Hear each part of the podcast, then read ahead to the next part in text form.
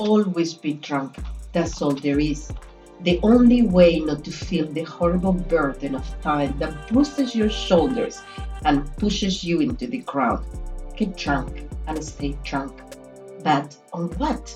On wine, on poetry, on virtue, on whatever you want. Just get drunk.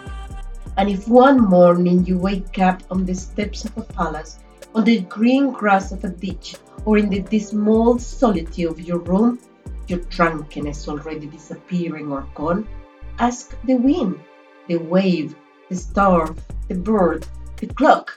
Ask everything that flies, everything that groans, everything that rolls, everything that sings, everything that can speak.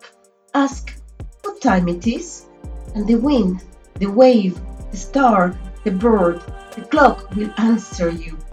It is time to get drunk. Don't be a martyr slave to time. Get drunk and stay drunk on wine, on poetry, on virtue, on whatever you want.